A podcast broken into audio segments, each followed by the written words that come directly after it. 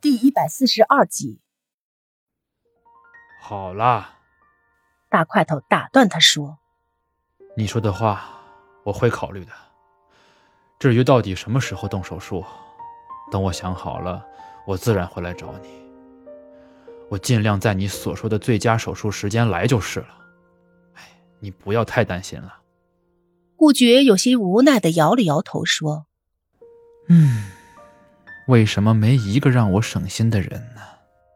哦，还有，一会儿你让人收拾一下江兰的东西，我一会儿就带她回去。大块头端起面前的咖啡杯，等着对面的回应。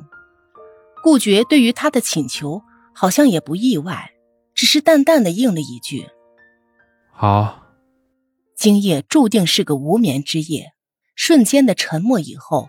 屋里的大钟敲响了十二点的奏鸣。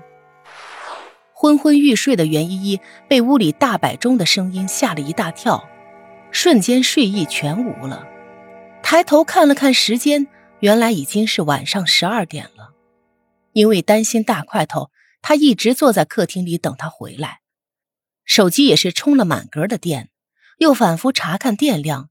随着时间一分一秒的过去。心里还是难掩失望。虽然知道手机并没有坏，大块头至始至终都没有打来电话，他还是一个人坐在客厅里等着他回来，直到门铃真的被人摁响。袁依依飞快地跑到门口，却看到全身湿透的大块头怀里抱着一个面容苍白的女孩。袁依依没有犹豫，立马让大块头将那女孩抱了进来。袁依依心中无数的疑虑想要问，但是看着大块头那半湿的头发和疲惫的双眼，她还是将所有的问题都咽到了自己的肚子里去。等大块头小心翼翼地将睡着的江兰放到沙发上以后，袁依依已经拿出了干毛巾为大块头擦起了头发。看着皱着眉头、一脸心疼的袁依依，大块头忍不住一把抓住了她的小手。然后将自己的脸贴到了他的手心里，柔声说道：“依依，谢谢你。好了，快去洗个热水澡吧，水我都帮你放好了，要不然一会儿该感冒了。”袁一说完，转身走进了卫生间，检查了一下，看还有什么东西没有准备齐全。大块头从后面走过来，紧紧抱住了他。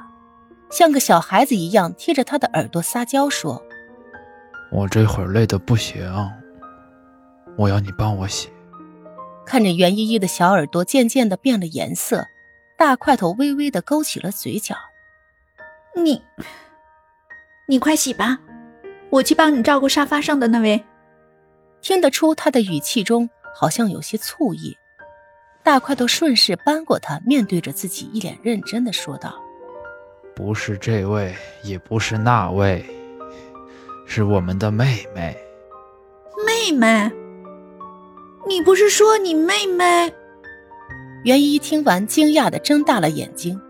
如果自己没有记错的话，以前听大块头说他妹妹好像是走丢了，还是怎么样？而这个人又是……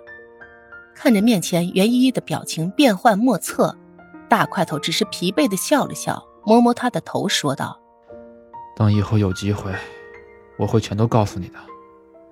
你先早点休息吧，乖。”疑惑的看着沙发上缩成一小团的女生，袁依依好奇的打量着她的五官，企图在她脸上看到一丝关于她是大块头妹妹的蛛丝马迹。